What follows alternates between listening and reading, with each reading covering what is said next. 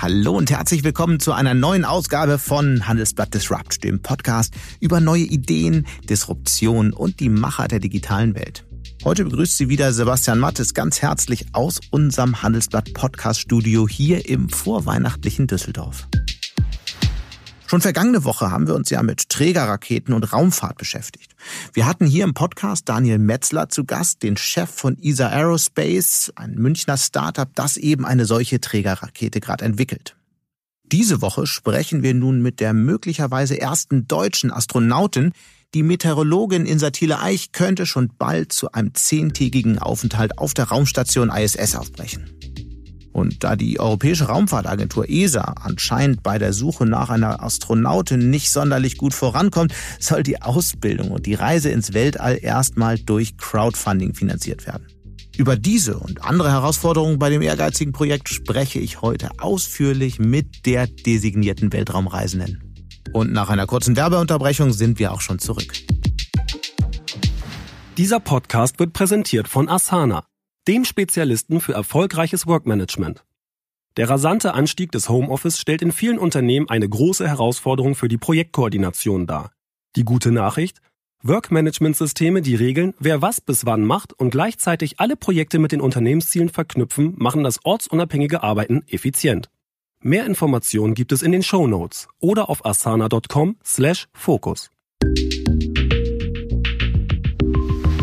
In den vergangenen Monaten haben wir immer wieder über das Thema Frauenquote gesprochen, nicht zuletzt auch über den Koalitionsbeschluss zur lange überfälligen Quote für Vorständinnen.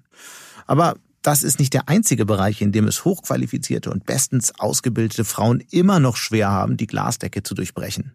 Das Gleiche gilt für die Raumfahrt. Rund 900 Menschen waren inzwischen im All, davon knapp 240 auf der internationalen Raumstation ISS. Unter diesen Astronauten waren gerade mal 29 Frauen, die meisten davon Amerikanerinnen und Russinnen. Das sieht nicht gut aus für die Wissenschaftsnation Deutschland, meinen die Unterstützer der Initiative die Astronautin. Und ich freue mich jetzt auf das Gespräch mit der Meteorologin Insatile Eich über ihre spannende Reise Richtung Weltall, die schon in ihrer frühen Kindheit begonnen hat. Hallo Insa. Hi Sebastian. Nun gibt es ja die erste weibliche Vizepräsidentin in den USA. Da fehlt doch eigentlich nur noch eine deutsche Astronautin auf dem Mond, oder? Ja, wäre ganz nett. Wir könnten auch noch direkt mit zum Mars. Wäre doch auch noch ganz gut. Wir sind ja immerhin zwei, die trainieren. Dann hätten wir das beides direkt schon abgedeckt. Und du sagst es schon, du sollst möglicherweise die erste Astronaut, die erste deutsche Astronautin im All werden. Dafür sammelt die Stiftung Die Astronautin Geld in einer Crowdfunding-Aktion. 50 Millionen Euro soll das kosten. Warum braucht es dafür eigentlich eine Stiftung? Tatsächlich ist es eine sehr vielschichtige Frage, die ich wahrscheinlich gar nicht so schrecklich kurz beantworten kann. Ähm, es ist so, Raumfahrt ist prinzipiell jetzt schon immer ein etwas eher, ähm, ja, eher seltenes oder astronautische Raumfahrt im Besonderen ist ein Bereich, in dem man eher selten kommt und es gibt auch nicht sehr viele Astronauten und Astronautinnen generell auf der Welt. Also insgesamt vielleicht noch nicht mal 600 Menschen, die schon mal im All waren. Und deshalb ist es jetzt auch ja, es ist jetzt nicht so, dass in Deutschland kategorisch Frauen davon ausgeschlossen wurden in der Vergangenheit, indem man gesagt hat, was, du bist eine Frau, dann darfst du auf keinen Fall ins All. Es gab auch schon mal zwei Frauen, die trainiert haben als Astronautinnen, die aber tatsächlich dann auch aus finanziellen Gründen nie geflogen sind, weil es einfach kein Geld für ihre Mission dann mehr gab. Und meine Chefin, Claudia Kessler, hat sich 2015 dann doch sehr daran gestört, dass eine Wissenschaftsnation wie Deutschland immer noch keine deutsche Frau im All hatte. Mhm. Und sie hat die Begeisterung gesehen, mit der Alexander Gerst von der Raumstation getwittert hat und dachte, was würde das für Mädchen und Frauen in Deutschland eigentlich tun oder auch für Jungs und Männer, wenn sie sehen würden, wow, das ähm, können einfach alle. Mhm. Und deshalb hat sie dann beschlossen, die Stiftung ins Leben zu rufen. Und tatsächlich war das Crowdfunding ganz am Anfang dafür da, unser Training oder unserem Training so einen Startschub zu geben, die Finanzierung des Fluges. Das sind 40 Millionen mittlerweile. Dank kommerzieller Raumfahrt ist der Preis ein bisschen gesunken. Äh, die 40 Millionen, die wir brauchen, um tatsächlich dann kommerziell zur Raumstation zu fliegen, würden wir natürlich nicht über Crowdfunding ähm, auftreiben können. Das ist tatsächlich äh, eine Summe, die, denke ich, da ein bisschen fernab in den Sternen ist. Ähm, da wäre ist oder ist momentan die Bemühung, äh, seitens der Bundesregierung Unterstützung zu bekommen oder auch seitens kommerzieller so einfach seitens ähm, Unternehmen, die wirtschaftliche Interessen auf der Raumstation verfolgen. Wir wollen uns ja heute ausgiebig darüber unterhalten, wie du auf diesen Weg gekommen bist. Bevor wir das aber tun, doch nochmal so ein paar Fakten. Wie, wie läuft's denn mit dem Geld einsammeln und wie, wie wahrscheinlich ist es, dass diese Mission wirklich in absehbarer Zeit stattfindet? Also wie läuft es? Ich glaube, jede und jeder, der schon mal probiert hat, Investorinnen zu finden, ähm, kennt das. Man geht zwei Schritte vor, dann geht man einen zurück, dann geht man wieder zwei vor und einen zurück und irgendwann ist man dann relativ nah davor. An dem Punkt waren wir ähm, im Januar. Da waren wir sehr kurz vor einem Durchbruch, wie wir fanden. Die Bundesregierung hatte sich ministerienübergreifend zusammengesetzt und äh, es ging darum zu überlegen, wie man es machen kann. Nicht mehr ob, mhm. sondern wie, wie man es machen kann. Ich glaube, sehr viel mehr brauche ich nicht zu sagen. Und dann kam oder? Corona. Wir wissen alle, was im März kam. Ja. Genau. Und tatsächlich ist es so, dass wir unser Training auch aus Veranstaltungen finanziert haben, größtenteils Veranstaltungen und ähm, strategischen Partnerschaften mit Unternehmen und Firmen, wie man mhm. Sponsoring so schön nennt. Ähm, und das ist natürlich, auch das brauche ich nicht länger ausführen, jetzt gerade ähm, relativ desolat bei uns. Und ähm, deshalb ist unsere finanzielle Situation gerade nicht ganz so rosig. Unser Optimismus ist davon äh, uneingeschränkt unbetroffen. also wir sind weiterhin sehr optimistisch, dass es klappt. Es ist jetzt gerade einfach eine schwierige Situation für alle. Und wir ähm, sind jetzt mit dem Basistraining Ende November auch durch. Also wir haben tatsächlich jetzt auch die Zeit genutzt, in der wir ähm, plötzlich sehr viel mehr Freiraum dafür hatten, um einfach auch die theoretischen Elemente unseres Basistrainings sehr voranzutreiben. Und bis auf noch ein paar Vorlesungen, die wir noch haben, ähm, sind wir tatsächlich dann Ende November mit unserem Basistraining fertig. Und wir gehen dann mhm. über in den Erhalt des Basistrainings. Also ist das jetzt finanziell ähm, einfach eine Phase des abwarten und Tee trinken. Das Thema Raumfahrt liegt ja bei Bundeswirtschaftsminister Altmaier. Interessiert der sich eigentlich persönlich für das Thema? Hm, mit dem hatten wir tatsächlich noch kein persönliches Treffen. Also wir hatten schon persönliche Treffen mit äh, Bundesministerinnen.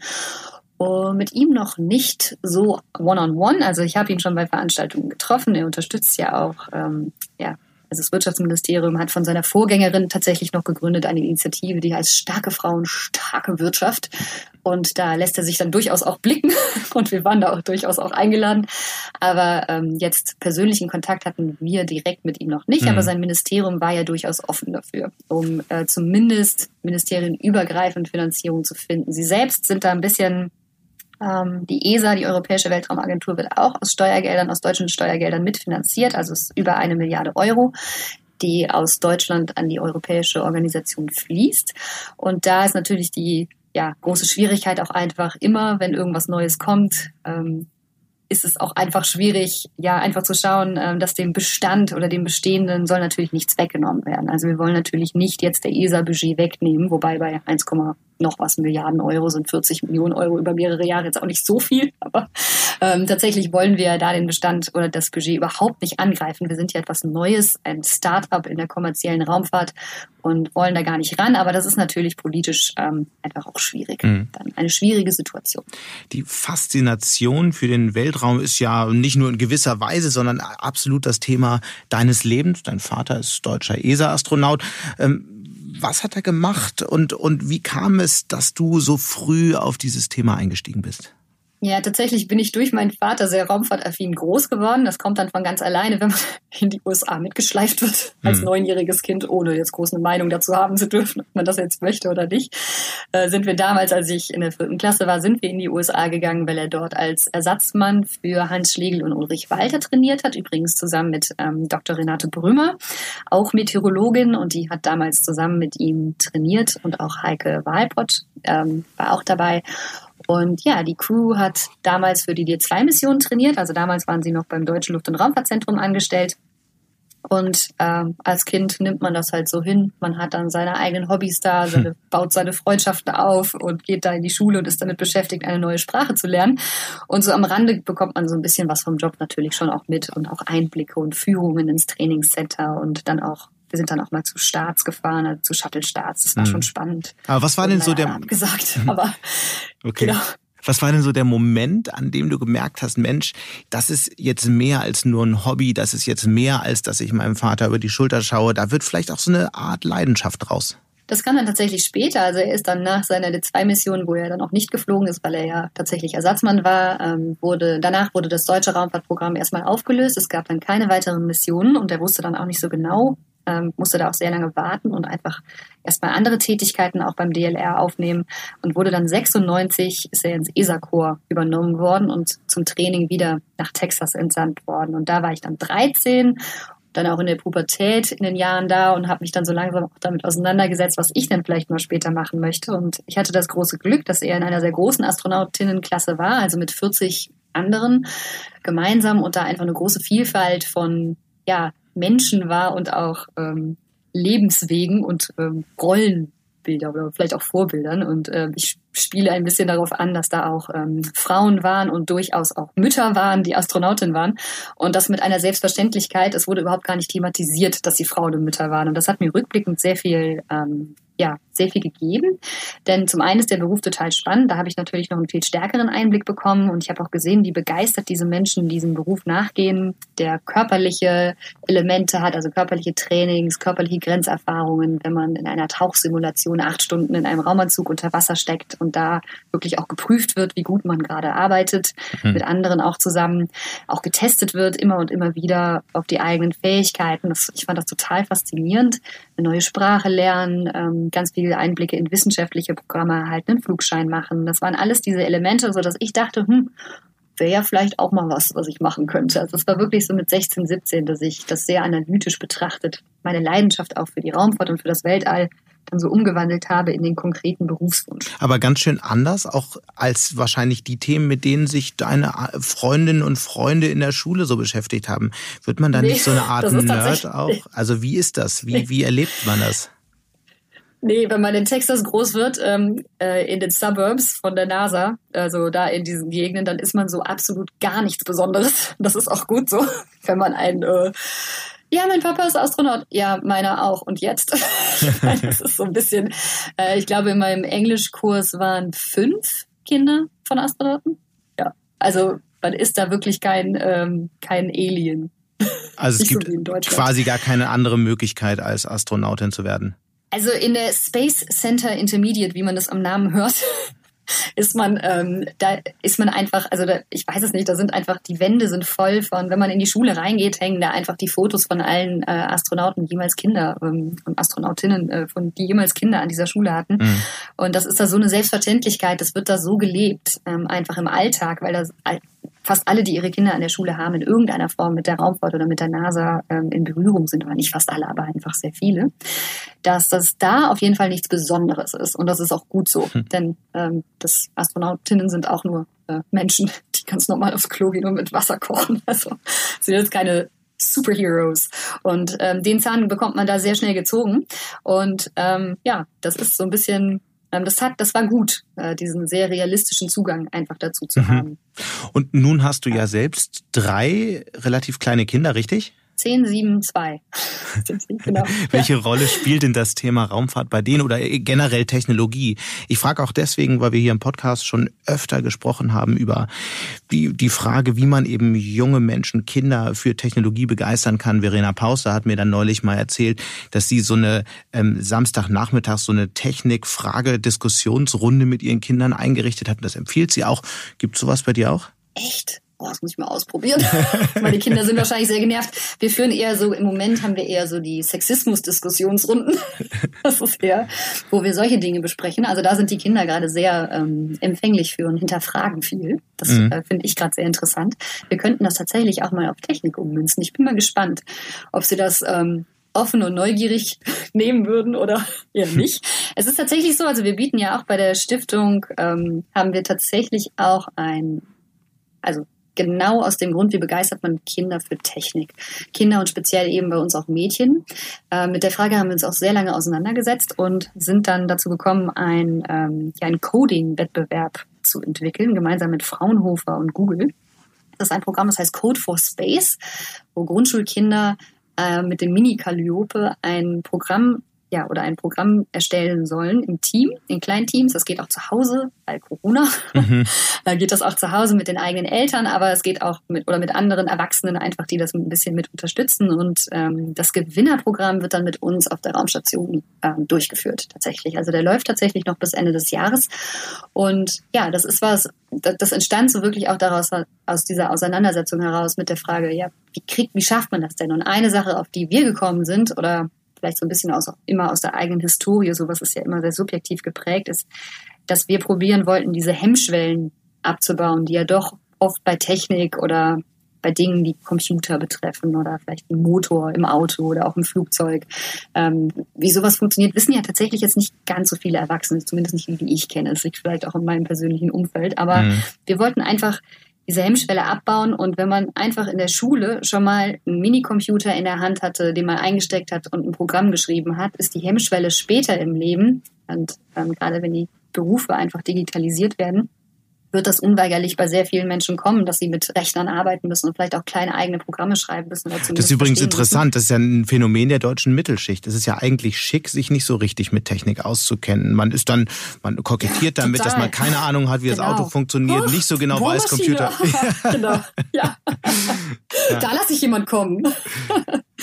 genau, ja, total, total. Das ist ein totales äh, Phänomen. Aber ähm, und das ist ja auch immer sehr in sehr subjektiven Blasen, aber ich sehe das schon viel. Und gerade auch bei, vielleicht bei Mädchen dann, die dann in dem Alter sind, wo es darum geht, entscheide ich mich jetzt dazu, das zu studieren oder nicht? Und hatte vielleicht von zu Hause aus, ähm, vielleicht weil ich aus der Mittelschicht komme oder vielleicht auch einfach, weil ich ähm, dann doch mit ein bisschen mehr Klischee erzogen wurde, als vielleicht gut wäre, ähm, habe ich schon mal gelötet? Habe ich schon mal geschweißt? Habe ich das schon mal gemacht? Habe ich das überhaupt schon mal gesehen? Hm. Ähm, das ist jetzt ja alles kein Hexenwerk, das kann man ja alles lernen. Aber wenn ich sowas, wenn ich noch nie einen Lötkolben in der Hand hatte, ähm, dann, also traue ich mir das dann zu, Luft- und Raumfahrttechnik zu studieren. Aber deine Kinder hatten schon mal einen Lötkolben in der Hand, oder wie? Nein, hatten sie, glaube ich, nicht. hatten sie tatsächlich, glaube ich, nicht. Ähm, sie hatten aber schon eine Mini-Calliope in der Hand und wir haben auch schon mein Handy auseinandergebaut und ich probiere ihnen zumindest auch ähm, so ein bisschen das mitzugeben, was mein Vater und meine Mutter uns mitgegeben haben, dass man einfach ein bisschen Neugierde bewahrt und auch ein bisschen offen dafür, dass man auch noch später was lernen kann. Also ich fand selber, als Kind denkt man ja, man ist dann so mit dem Abi auch fertig, so. Und das Studium sind dann vielleicht noch so die Feinheiten und dann ist man aber auch richtig dann durch mit dem Lernen. und ich musste feststellen, dem ist natürlich nicht so. und das probieren wir den Kindern mitzugeben, dass sie halt auch sehen, dass also auch Mama kann noch irgendwas dazu lernen. Und gerade bei Technik muss ich aber sagen, hat mein eigener Vater, der hat zwar mal eine Wasser, also so diese Wasserraketen mit uns gebaut und wir haben auch mal Modellraketen mit seinen ähm, Kolleginnen gebaut und starten lassen. Aber er selber war da jetzt auch nicht so ähm, total hinterher, dass wir da jetzt irgendwie das Auto auseinanderbauen und mal Öl wechseln. Habe ich noch nie gemacht, tatsächlich. Dein Mann hat vergangenes Jahr einen Preis gewonnen oder ist ausgezeichnet worden, weil er in der Zeit, in der du im All bist, zu Hause sein will und die Kinder hüten will. Ähm, darüber hat es eine ziemliche Diskussion gegeben. Wie denkst du aus heutiger Perspektive darüber? Also es stimmt natürlich nicht, dass er den Preis dafür bekommen hat, muss ich direkt sagen.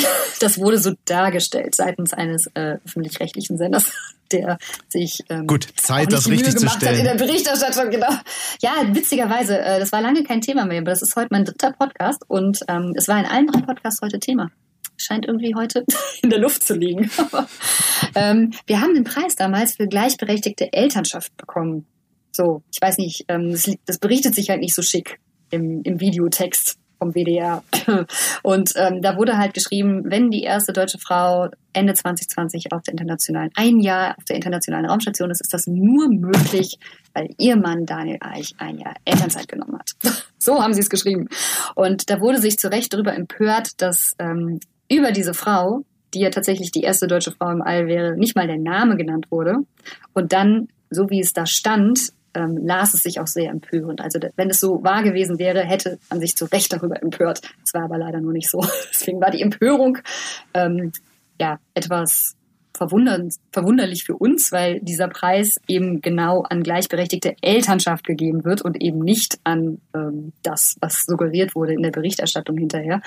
Und deswegen waren wir so ein bisschen, wir saßen so ein bisschen zu Hause mit den Augenbrauen oben und haben uns so ein bisschen gewundert über das, was da drei Wochen lang passiert ist. Aber ja, gut, waren wir halt mal ein Meme bei Extra 3, war auch ganz nett.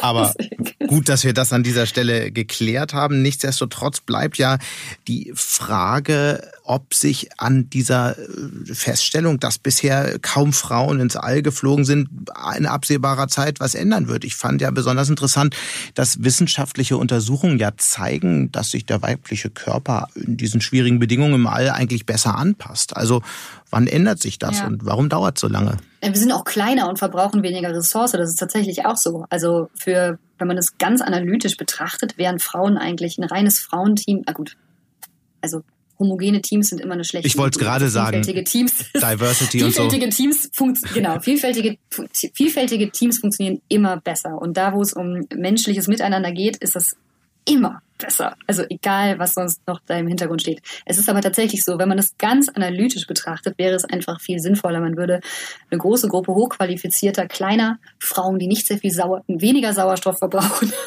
und auch weniger wiegen, ähm, wenn man die einfach nehmen würde und zum Beispiel zum Mars schicken würde. Also da gab es Leute, die das mal ausgerechnet haben. Das wäre sehr viel effizienter. Es geht aber jetzt nicht immer nur um äh, analytische Effizienz. Deswegen ähm, ist ja gemischte Teams dass die in allen Bereichen, ob jetzt im All oder auf der Erde besser funktionieren, sieht man, glaube ich, ähm, ständig und hat bestimmt auch jede und jeder, der das hier hört, schon mal Erfahrungen mitgemacht. Aber ich, ich hoffe, es ändert sich. Aber es ist irgendwie ähm, auch etwas zäh. Also das, was ich so in den letzten drei Jahren mitbekommen habe oder auch generell als ähm, Frau im Berufsleben in einem doch auch MINT-Beruf, also Meteorologie hat mhm. recht viele Frauen noch, der Frauenanteil ist noch recht hoch, aber je weiter ich komme, desto dünner wird's auch bei uns und das ist schon recht, macht schon recht müde. Und wir reden ja seit 15 Jahren darüber, ne? Frauen in MINT-Berufen, also oder noch viel länger.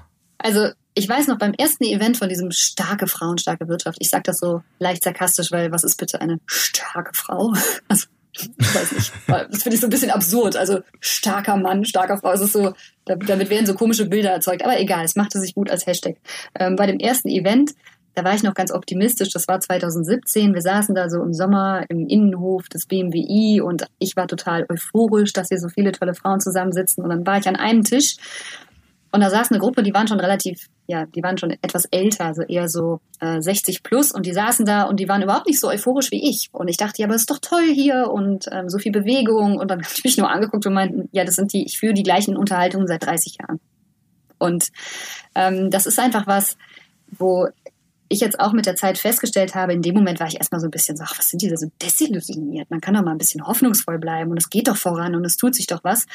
Und äh, drei Jahre später kann ich sagen, ähm, diese, diese Events, wo Frauen untereinander darüber reden, was es Frauen leichter machen würde oder wie man mehr Frauen in irgendwelche Bereiche bekommt, die bringen ein bisschen was bestimmt, aber halt einfach nicht genug. Und hm. ähm, es macht tatsächlich müde. Und ob es jetzt 15 Jahre sind oder 30 Jahre oder auch nur drei Jahre, es ist einfach, also es tut sich sehr wenig. Gibt es ja auch genug Studien zu. Ohne das jetzt wahnsinnig im Detail noch diskutieren zu wollen, aber was sind eigentlich die, die Hauptfaktoren? Faktoren dafür? Also ist es das System, sind es die Frauen, sind es die Männer? Also wo finden wir ein paar Schuldige? Hm, vielleicht gar nicht so sehr auf die Schuldigen, sondern vielleicht so mehr auf das Konstruktive, für wer es am besten ändern könnte, finde ich, sind immer die ähm, Nicht-Frauen.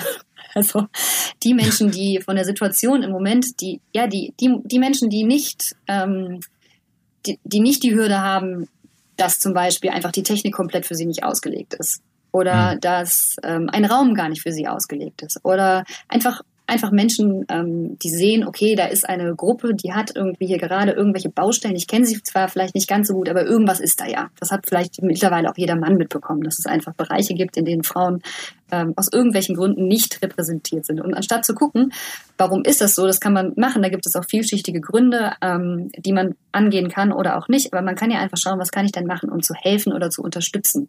Ähm, das kann Zuhören sein. Zum Beispiel beim Thema ähm, in der Wissenschaft ist es so, wir haben viele Abendveranstaltungen und da habe ich festgestellt, dass es einfach hilft, wenn ich männlichen Kollegen erzähle, dass es für mich schwierig ist, bei Abendveranstaltungen mitzumachen und Alkohol zu trinken, weil es mir schon oft passiert ist leider, dass dann ähm, hinterher ähm, ja Kollegen nicht verstehen, dass ich an ihrer Wissenschaft interessiert bin, aber nicht an ihnen wenn mhm. man versteht, was ich meine. Mhm. Und das macht das einfach sehr schwierig. Und als ich angefangen habe, darüber offen zu reden und wenn man dann einfach mit anderen, ähm, ja, wenn man andere dafür sensibilisiert und dann hilft es einfach, wenn eine sexistische Situation auftritt, wenn nicht die Frau was auch noch sagen muss und dann noch womöglich dann äh, negativ, also oft ist es ja so, wenn Frauen dann was sagen, dann sind sie die Zicke oder die blöde, anstrengende Person und es ist doch eigentlich viel einfacher, wenn sie nicht da wäre. Dann läuft es mhm. doch eigentlich ganz gut, oder? Und es hilft einfach total. Ähm, ich hatte ein Mädchen, die mir äh, eine die ist im Physik-LK an der Schule, die hat mir bei der Veranstaltung im September unter Tränen erzählt, dass sie überhaupt nicht weiß, ob sie, sie möchte eigentlich ähm, Luft- und Raumfahrttechnik studieren, aber ihr Physiklehrer, ähm, und sie hat mir Sachen erzählt, mir standen echt, also mir stand das Kinn offen, was sie unter meiner Maske natürlich nicht sehen konnte. die Kinnlade hing mir unten auf dem Boden. Ähm, es war wirklich, also es, es war ganz schlimm. Ich wollte den Lehrer am liebsten äh, sofort aufsuchen und persönlich drei Ohrfeigen verpassen, weil es einfach, also sowas massiv einfach, ähm, ja, massiver Machtmissbrauch in der Schule 2020, ne? wir reden von 2020.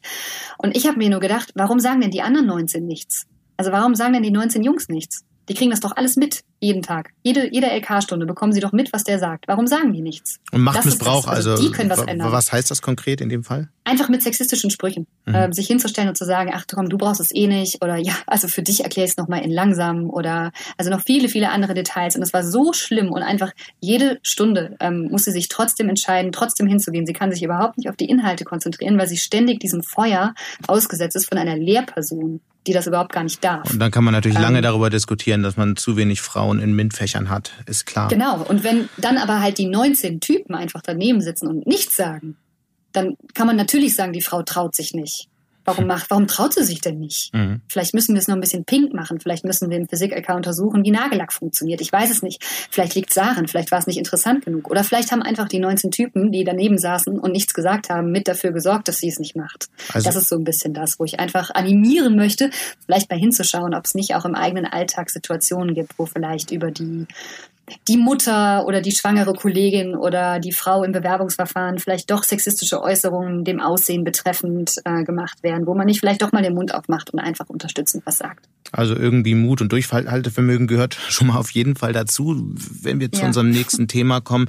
Denn mich würde interessieren, was ist eigentlich die wichtigste Qualifikation für Astronautinnen und Astronauten? Was muss ich, also was ist das, ähm. die wichtigste Fähigkeit, die ich haben muss? Also für mich ist der Zug abgefahren, aber wenn ich jetzt noch ein paar Jährchen jünger wäre. Also tatsächlich ist es so, die ESA scheint sich auf eine neue Auswahlrunde vorzubereiten und da wird mit Sicherheit mathematisch-naturwissenschaftliches Verständnis ist eines der Hauptdinge, die man mitbringen muss. Idealerweise durch ein Studium plus Gut, Haken dran, aber so vielleicht Soft-Faktoren genau. oder so. Also genau, das ist so, ja, es ist immer so ein bisschen die Frage, es äh, gibt zum einen die, die Hard, Hard, Hard Facts und dann die ja, Soft Components ähm, sind natürlich, wenn es da um das Skillset geht, was man mitbringen sollte, sage ich immer, das Haupt, das Wichtigste ist, dass man sich selber gut genug kennt und sich selber gut genug reflektieren kann, auch in anstrengenden Situationen mit Grenzerfahrungen, dass man noch handlungsfähig bleibt. Also ich kann Angst haben oder ich kann auch mal sauer sein oder ich kann in Konflikt sein mit meiner Kollegin oder mit meinem Kollegen, aber kann ich dann immer noch, ähm, bin ich so reflektiert, dass ich zum einen weiß, was ich brauche, um aus dieser Situation rauszukommen mhm. und zum anderen, was die Situation braucht, um für alle günstig äh, auszugehen. Sei da schilder doch mal so eine, schilder doch mal so eine Grenzerfahrung. Das würde mich mal interessieren und, und, und was du da vielleicht auch über dich gelernt hast. Mm. Och, da gibt's so einige. Äh, persönliche Grenzerfahrungen, jetzt gar nicht so sehr mit Konflikten mit anderen, war zum Beispiel, dass ich jetzt nicht so die Riesenaffinität zu Wasser habe. Ich musste aber einen Tauchschein machen, um die ähm, Tauchsimulation, also wir haben eine Mondsimulation gemacht, wo wir unter Wasser in einen Raumanzug einsteigen und dann unter Wasser simulieren, dass wir uns auf der Mondoberfläche befinden, auch auf die entsprechende Schwerkraft von ein Sechstel austariert. Das hat total Spaß gemacht. Aber ich greife vor. Ähm, wir sollten, ich musste das auf jeden Fall in Vorbereitung, musste ich den Tauchschein machen. Ich mag keine Schwimmbäder. Ich ähm, schwimme auch nicht gerne freiwillig, aber was sein muss, muss sein. Also bin ich dahin und ich habe auch, ja, ich bin auch im Urlaub eher so die Schnorchlerin und nicht so die, komm, wir gehen zum Great Barrier Reef. Und da muss man, ähm, wer vielleicht einen Tauchschein hat, weiß das, man muss unter Wasser dann die Maske ausziehen, man muss dann unter Wasser ohne Maske rumschwimmen und ähm, so diverse Dinge tun. Und ich habe gesehen, mit welcher Gelassenheit die Tauchlehrerin das macht, aber ich fand das irgendwie überhaupt nicht witzig und ich fand das so diese ganze, in diesem kalten Schwimmbecken da zu sitzen und jetzt freiwillig meine Maske zu fluten. Die dann auch noch auszuziehen und dann irgendwie mit Kontaktlinsen da in diesem Becken rumzuschwimmen. Ich fand das irgendwie alles, mein Ohr tat weh. Ähm, ich habe auch noch gestillt in der Zeit. Mein Baby war mit meinem Mann draußen, die waren oben am Schwimmbecken und ich war irgendwie so ein bisschen so, ach nee, ich hatte einfach keine Lust. und wenn man da an so einem Punkt ist und äh, wir saßen dann unten, äh, das war in der zweiten Tauchstunde, ähm, auf zehn Meter Tiefe in diesem Becken und die Tauchlehrerin guckte mich an und ich habe mich irgendwie, ähm, ich habe mich verschluckt. Ich habe äh, ich, ich habe total Blödes gemacht. Ich hatte die Maske aus, ich habe mich verschluckt, ich habe gehustet unter Wasser und dachte nur so, oh nein, muss ich jetzt sterben. also mein Gehirn hat mir gemeldet, diese Situation ist nicht äh, sinnvoll, tauche auf und zwar sofort. Aber gleichzeitig habe ich mich dann halt, ähm, ich habe das dann erkannt ja, ich bin frustriert, weil es nicht so klappt, wie ich mir das vorstelle. Ähm, ja, du hast jetzt gerade auch Angst, aber jetzt einfach mal ruhig bleiben und man muss sich halt dann einfangen können. Und ich habe dann einfach ihr signalisiert, dass ich einfach gerade mal 30 Sekunden Pause brauche. Und ich habe dann 30 Sekunden ohne Maske einfach nur ruhig vor mich hingeatmet. Man trainiert sich dann selber auch ein bisschen, dass man halt lernt, okay, ich muss das jetzt machen. Es passiert mir nichts. Sie kann das, du kannst das auch, du kannst das noch nicht, du wirst das noch lernen. Das ist kein Hexenwerk, aber langsam Schritt für Schritt. Und dann motiviert man sich halt selber. Man muss sich aber halt dann auch diese Blöße quasi geben, um diese 30 Sekunden Pause zu bitten. Weil ich wollte eigentlich nicht signalisieren, dass ich jetzt hier gerade ein Problem habe, aber ich musste diese 30 Sekunden Pause mir jetzt nehmen. Und das ist sowas. Ähm, ich habe ihren Ablauf damit gestört. Das war ein Journalist dabei, der das auch noch unter Wasser begleitet hat, alles. Und es war mir auch peinlich, dass ich da so rumgehustet habe. Und das sind, das hört sich jetzt vielleicht so ein bisschen so eine absurde kleine Situation an, aber für mich war das wirklich in dem Moment, wo, wo mir mein Körper nur instinktiv sagt, auftauchen, auftauchen, oh, du kriegst hier keine Luft mehr, du musst sofort raus. Und ähm, gleichzeitig ist es mir super peinlich, äh, vor diesem Typen und dieser sehr kompetenten Tauchlehrerin jetzt hier so ähm, rumzujammern wie so ein Baby wegen so einer blöden Übung. Und dann einfach stoisch weiterzumachen und sich selber aber relativ schnell auch wieder unter Kontrolle zu kriegen und dann mit der Übung weiterzumachen und dann irgendwann auch ähm, ich fand das auch beim dritten Mal keine tolle Übung und auch beim vierten Mal keine tolle Übung. Aber beim zehnten Mal habe ich gemerkt, ach guck mal, so ein bisschen Spaß macht es ja schon. Und dann sich da selber ein bisschen bei der Stange zu halten, das ist schon was, was ich jetzt, ich glaube, vor 15 Jahren noch nicht so gut gekonnt hätte. Aber vielleicht, ähm, ja, da ist auch jeder individuell. Schilder doch mal vielleicht so, du hast ja jetzt gerade so ein kleines Modul ähm, beschrieben, aber schilder doch mal in ein paar Sätzen, wie so ein, wie so ein Training zur Astronautin eigentlich abläuft. Wie lange dauert das und so, was sind die großen Blöcke, damit man sich das vorstellen kann? So, wir haben das ja nebenberuflich gemacht. Ich bin ja auch noch an der Uni als Klimaforscherin angestellt zu 70 Prozent und ich habe quasi zu 50 Prozent als äh, Astronautin nebenberuflich trainiert. Das heißt, wir hatten da ähm, natürlich auch Raum für Öffentlichkeitsarbeit, war auch mit vorgesehen, dann für strategische Planung und internes und dann, ich würde sagen, so die Hälfte dieser Zeit war fürs Training. Ähm, zum einen gibt es theoretische Elemente, da werden alle, die als Astronautinnen trainieren, haben ein ja, haben einen naturwissenschaftlichen Hintergrund oder zumindest ein Verständnis dafür, haben aber nicht die gleiche Ausgangslage. Meine Kollegin ist Astrophysikerin, ich bin Meteorologin. Also hatten wir jeweils ähm, ja, Elemente aus den Erdwissenschaften oder aus den Bereichen der anderen, die wir dann äh, nachgearbeitet haben. Da sind Sprachkurse dabei, aber wirklich sehr elementare Sprachkurse, um sich schon mal mit Russisch zum Beispiel zu ähm, ja, vertraut zu machen. Hm. Ein Tauchschein mussten wir machen, einen Flugschein äh, mussten wir machen oder mussten oder durften wir machen. Ich finde das ja eher toll, dass wir das alles machen durften, mussten. Ähm, das gehörte auch noch dazu, so vom Kompetenzenerwerb. Da sind noch Sprechfunkzeugnisse noch mit dabei und die ganzen anderen Sachen, die dahinter hängen. Ähm, wir müssen regelmäßig in flugmedizinische Betreuung. Das heißt, so ein bisschen Fokus liegt auch darauf, dass wir fit bleiben. Jetzt nicht übermäßig, aber so eine gesunde Grundfitness muss auch noch erhalten bleiben. Ja, und dann natürlich die sehr spezifischen oder für Astronautinnen sehr spezifischen Elemente. Das sind dann Parabelflüge, Zentrifugentraining, äh, was hatten wir noch? Höhenkammer, also so eine Druckkammer, in der man dann auf eine Höhe gefahren wird und dann ähm, Sauerstoffuntersättigung ja tatsächlich nicht nur simuliert, sondern ähm, Sauerstoffuntersättigung mal im eigenen Körper erfährt und merkt, was habe ich denn dabei für Symptome. Mhm. Und auch, was beobachte ich da an mir selber? Also es geht ganz viel darum, sich auch selber in den Situationen kennenzulernen. Also in der Schwerelosigkeit oder in der Zentrifuge fährt man ja ein Raketenprofil nach. Also wir sind wirklich, haben das gleiche Profil am eigenen Körper erlebt, wie das, was wir beim Start in der Rakete dann wirklich auch erleben würden. Und das war auch total spannend, einfach zu merken, wie gehe ich dann damit um, mit Und? diesem Gefühl, dass ich weiß, es geht gleich hoch auf 4G. Wie geht man damit um? Genau. Ja, es ist schon, also bevor man, man weiß halt immer nie so genau, was kommt. Ne? Man sitzt dann da in dieser, in diese, dieser kleinen engen Zentrifugenkapsel, ist komplett verkabelt. Man weiß die ganzen äh, Vitalfunktionen inklusive Puls, ja auch durchaus mal ein Anzeichen dafür ist, wie nervös man ist, werden gerade groß auf Bildflächen oder auf Bildschirme nach oben ins Kontrollzentrum übertragen. Äh, meistens wird auch noch eine Kamera auf eingehalten, äh, weil in dem Fall wurden wir von Kika begleitet bei dem Training.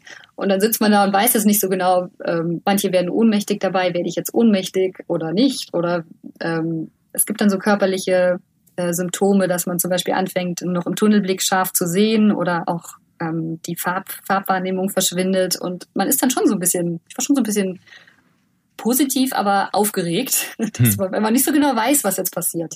Und dann geht's los. Man möchte sich vielleicht auch nicht übergeben in der Zentrifuge. Das ist vielleicht auch blöd. Mit Kamera, ja. Hm. Ja, genau. Oder auch generell ist es ja auch blöd. Und ähm, einfach so ein bisschen Nervosität ist schon immer auch mit dabei.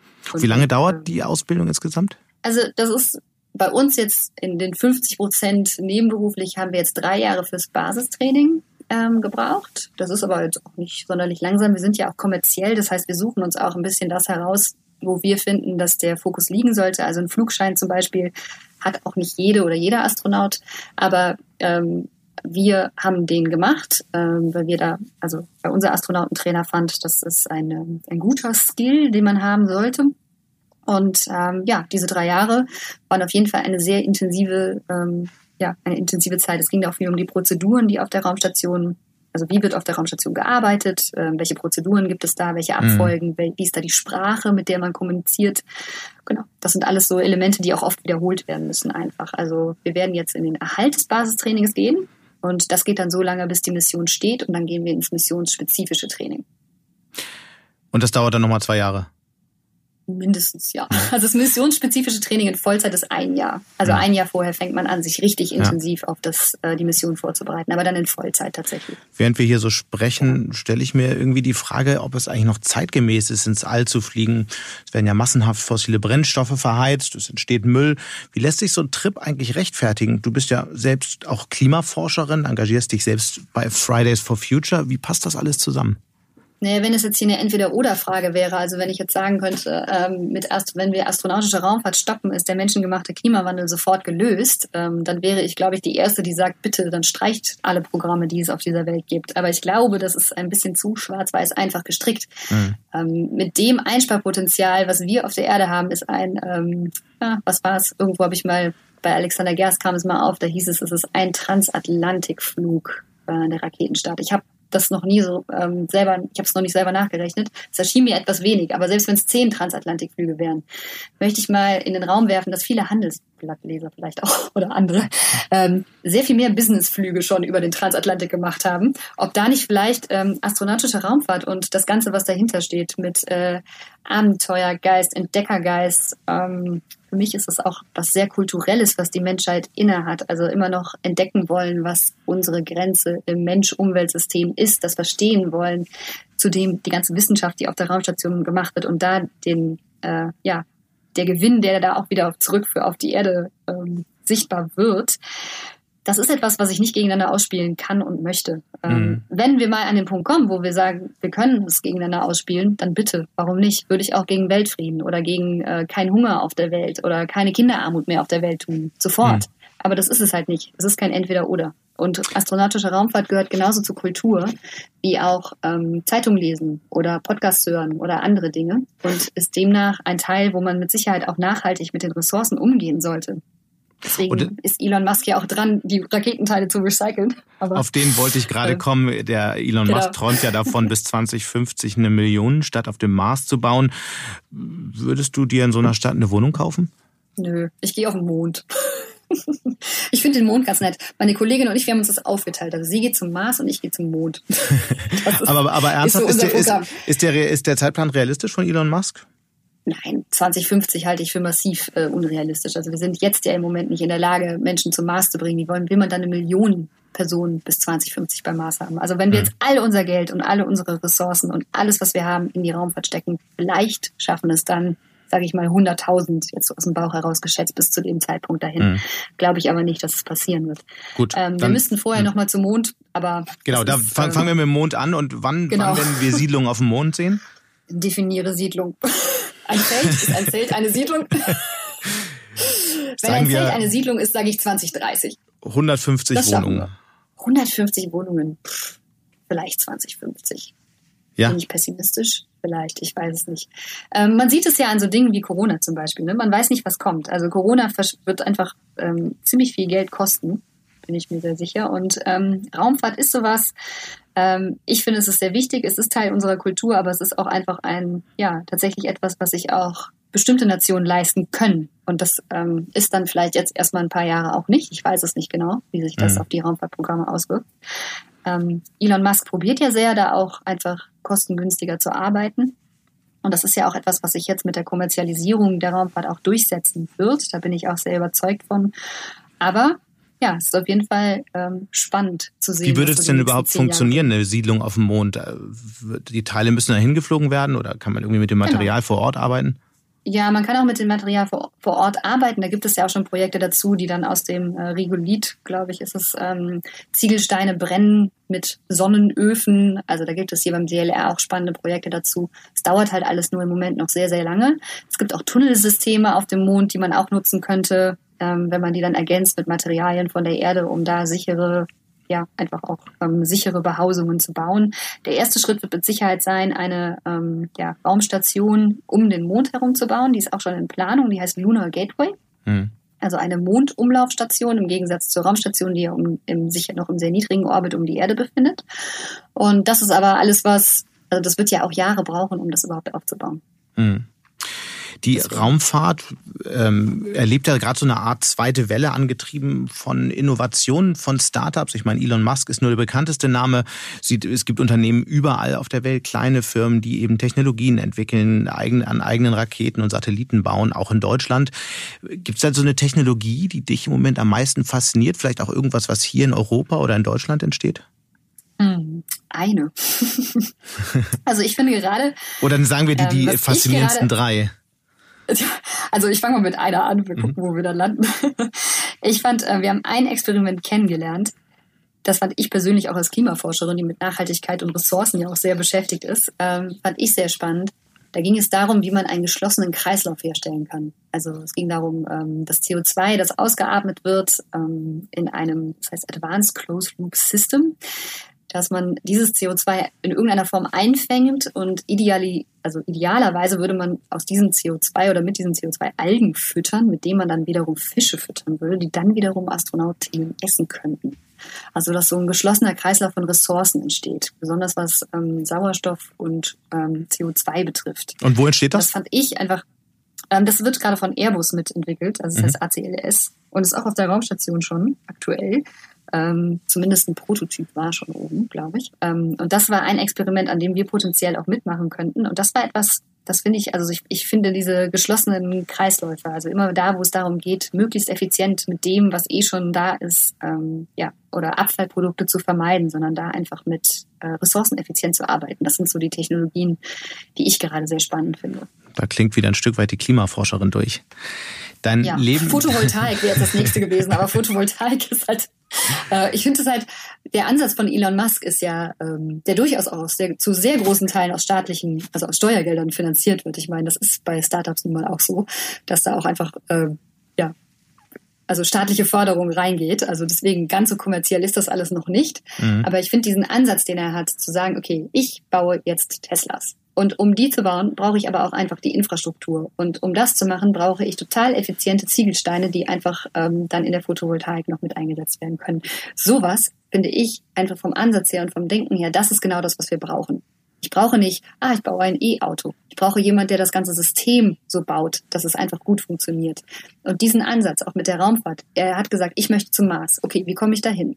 Ich muss effizienter werden, sonst geht's nicht, sonst ist es einfach viel zu teuer. Und dann zu sagen, okay, also muss ich Raketenteile recyceln. Und das dann so runterzubrechen und so durchzuziehen, das finde ich echt total bewundernswert. Hm. Wir können noch stundenlang weiterreden. Ich hätte noch so viel mehr Fragen gehabt, aber äh, wir müssen leider zum Ende kommen. Aber mich würde trotzdem noch mal eine letzte Frage interessieren. Du hast ja, haben wir am Anfang festgestellt, im Grunde dein Leben lang nach den Sternen gegriffen. Was hast du eigentlich auf dieser Reise, die ja noch lange nicht abgeschlossen ist, was hast du in dieser Zeit gelernt, was auch Menschen auf der Erde helfen kann? Hm. ähm, ich habe das, das wirkt vielleicht von außen so, ich muss gerade so ein bisschen lachen, es wirkt vielleicht von außen so, als ob das so, so ein sehr geradliniger Weg dahin ist. Aber tatsächlich lief das alles auch so oft im Hintergrund ab, dass ich nur so. Aber der Weg zu den Sternen kann ja nie geradlinig sein. Das funktioniert ja das schon mal stimmt. gar nicht. Das stimmt, das geht gar nicht. Ja, da muss immer ein Orbit hin. das stimmt. Ähm, tatsächlich, vielleicht so das, was ich gemerkt habe, was mir in meinem Job als angehende Astronautin ähm, am meisten ja, wo ich am meisten Lernpotenzial hatte und auch am meisten gelernt habe, was aber wirklich universell anwendbar ist, ist, dass äh, es absolut hilfreich ist, wenn man sich selber so gut wie möglich kennt. Und dass es durchaus etwas schmerzhaft sein kann, mal hinzuschauen, warum man bei manchen Situationen immer sofort relativ emotional oder vielleicht auch aggressiv oder wütend in irgendeiner Form reagiert. Aber dass es einfach wahnsinnig hilfreich ist, rauszufinden, warum das so ist und dass sich das auf alle Situationen, sei es jetzt beruflich oder privat, ähm, ist es egal in welchem Lebensbereich, ob Erde oder All, da ist es einfach sehr hilfreich, wenn man sich selber gut kennt und auch sich die Mühe macht, sich selber in manchen Punkten auch kennenzulernen und vor allen Dingen zu hinterfragen. Da wird sich der ein oder andere fragen, ja, aber wie mache ich das denn? Ich kann ja keine Astronautinnen-Ausbildung machen, um mich besser kennenzulernen. Gibt's da irgendwie ah, so aber jede und jeder von uns wird Situationen haben, wo man immer wieder in gleiche Muster reinrennt. Oder gerade das, was einen bei anderen, ähm, wenn man sich über andere Personen aufregt, ähm, das sind so die Punkte, wo man dann mal hinschauen sollte, warum einen das bei anderen so aufregt. Also was das bei einem selber ausgelöst hat. Also so diese Triggerpunkte, die Dinge, die einen triggern. Das finde ich, ich finde das total spannend, auch bei anderen zu beobachten oder auch ähm, ja, sich mit anderen darüber auszutauschen. Aber das ist so das, was ich am ehesten gelernt habe, weil das ist auch eine Fähigkeit, die auf der Raumstation absolut essentiell ist. Also da muss man das können, weil da kommt keiner vorbei und sagt, oh, du siehst aber ein bisschen müde aus. Möchtest du dich mhm. vielleicht kurz hinsetzen und ein Glas Wasser trinken? Das macht keiner. Oder oh, du wirkst ein bisschen angespannt. Ähm, hat es einen Grund, dass du gerade so aggressiv bist? Das macht keiner. Das muss man selber machen. Und zwar sofort. Und man ist da oben in einer Situation, wo man wahnsinnig viel Geld und auch andere Ressourcen verbraucht und äh, sich das nicht leisten kann. Und ich finde, das ist aber was, was man auf der Erde genauso sehen kann. Also das, was wir auf der Erde hier haben, ist eigentlich genauso eine Raumstation. Nur sehr viel größer und es ist uns nicht klar, was wir hier auch an Ressourcen tagtäglich einfach so verschwenden. Und da könnte man generell ein bisschen drüber nachdenken und bei sich selber anfangen, ist das Einfachste. Das war ein ganz tolles Schlusswort. Ganz herzlichen Dank, Insa Thiele Eich, für, ja, für die, die, diese, dieses Gespräch über diesen tollen Weg, der ähm, hoffentlich zu den Sternen führt. Wir drücken auf jeden Fall ganz fest die Daumen und sagen ganz herzlichen Dank. Dankeschön. Und damit sind wir auch schon wieder am Ende von Handelsblatt Disrupt. Wie immer freue ich mich über Kommentare in der Handelsblatt Disrupt LinkedIn-Gruppe oder senden Sie mir einfach eine Mail. Die Details finden Sie in den Show Notes. Danke an dieser Stelle auch für die Unterstützung von Alexander Voss und Migo Fecke und Regina Körner von professionalpodcast.com, dem Dienstleister für Strategieberatung und Podcastproduktion. Wir melden uns tatsächlich nächste Woche Freitag wieder. Bis dahin wünsche ich Ihnen erstmal schöne Weihnachten und interessante digitale, aber natürlich auch analoge Zeiten. Ihr Sebastian Mattes. Was wissen Sie über das Jahr 2020? Ziehen Sie mit uns Bilanz und testen Sie, wie gut Sie über die wichtigsten Geschehnisse informiert sind. Beantworten Sie im großen Handelsblatt Jahresquiz täglich drei Fragen und nutzen Sie die Chance, exklusive Preise im Gesamtwert von 20.000 Euro zu gewinnen. Jetzt mitmachen auf handelsblatt.com slash Jahresquiz 2020. Mehr Informationen finden Sie in den Show Notes.